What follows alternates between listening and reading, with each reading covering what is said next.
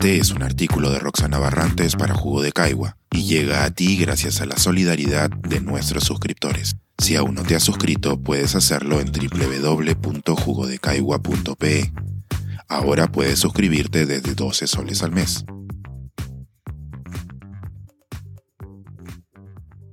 Por la razón o la fuerza. El ejemplo de Chile para salir de su embrollo político. El título de este artículo es el lema del escudo chileno. La primera vez que lo leí, me hizo sentido el discurso de los textos escolares de historia de los años 70, que nos presentaba a Chile como un país agresivo e invasor.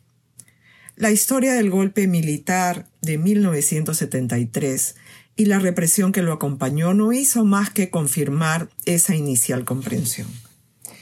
Grande fue mi sorpresa cuando visité la capital, Santiago, hace un tiempo. Ordenada, limpia, con un metro y en proceso de implementación del sistema del Transantiago. En Santiago, los vehículos se detienen ante un peatón que utiliza el paso peatonal. En los grandes tacos de tránsito vi poco del individualismo peruano y más el criterio de seguir las reglas. En 2010, encuestas de opinión colocaban a los carabineros como la institución más confiable y a la Iglesia Católica como la menos, en exacta oposición a los resultados en Perú. Había seguido, más de lejos que de cerca, los procesos electorales y andaba maravillada por sus gobiernos de izquierda con agenda moderna. Me pareció todo un reto democrático que le tocara a alguien que había sido torturada por la dictadura de Pinochet, tomar decisiones sobre el sepelio del dictador por ser la jefa de Estado. Sin embargo, en octubre de 2019 reventó lo que se conoce como el estallido social. No son 30 pesos, son 30 años.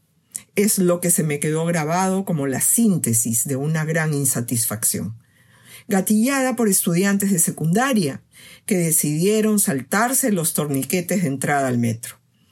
Las manifestaciones en todo el país y la represión que mató y cegó a muchos son conocidos. La fuerza fue la protagonista. Sobre lo que quiero llamar la atención es la manera en que la razón primó para encontrar la ruta de salida. En diciembre, diputados y senadores aprobaron cambiar la Constitución para permitir la convocatoria de plebiscitos. Ello permitió convocar a un plebiscito con dos preguntas claras y sencillas. ¿Quiere usted una nueva Constitución? ¿Y qué tipo de órgano debiera redactar la nueva Constitución? La pandemia postergó la votación, originalmente programada para abril de 2020, hasta diciembre del mismo año. El resultado del plebiscito fue mayoritario por la redacción de una nueva constitución mediante una convención constitucional de miembros elegidos en su totalidad. Las, reglas para la composición fueron acordadas en el Senado, otorgando escaños reservados para los pueblos originarios, así como paridad de género. En mayo de 2021 se votó por los miembros de la convención y el resultado fue de gran segmentación. Ningún grupo logró mayoría entre los 155 representantes. Luego del trabajo de casi un año de 10 comisiones que ordenaron la labor de redacción, el texto constitucional propuesto fue sometido a plebiscito. Este proceso registró el máximo histórico de participación de votantes en un país donde el sufragio es voluntario. 85% emitió su voto en septiembre de 2022 el nuevo presidente, Boric, se le había jugado por el apruebo, que perdió por un margen amplio. Casi dos tercios de votantes rechazaron la propuesta. Ejecutivo y legislativo chilenos encontraron una salida tres meses después en el llamado Acuerdo por Chile. La salida honra el resultado del plebiscito que dio origen al proceso constituyente. Sí, se redactará una nueva constitución.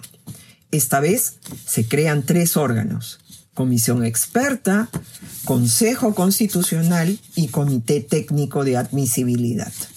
El primero redactará un nuevo texto y estará conformada por personas de trayectoria, propuestas por los partidos y aprobadas por supermayoría en las respectivas cámaras.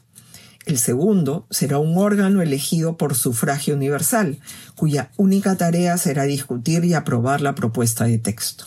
Finalmente, el tercero revisará lo realizado y estará compuesto por 14 juristas de trayectoria, elegidos por el Senado sobre la base de una propuesta conjunta de diputados y senadores.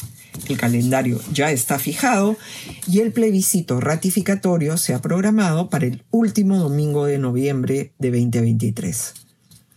Me ha sorprendido que el número de miembros de cada órgano sea par.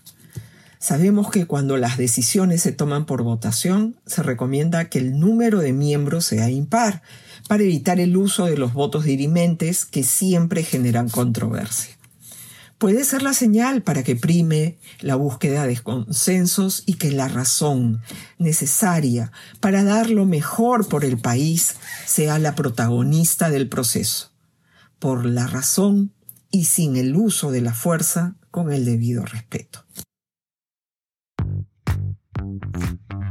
Pensar, escribir, editar, grabar, coordinar, publicar y promover este y todos nuestros artículos en este podcast cuesta y nosotros los entregamos sin cobrar. Contribuye en www.jugodecaigua.pe barra suscríbete y de paso espía como suscriptor nuestras reuniones editoriales.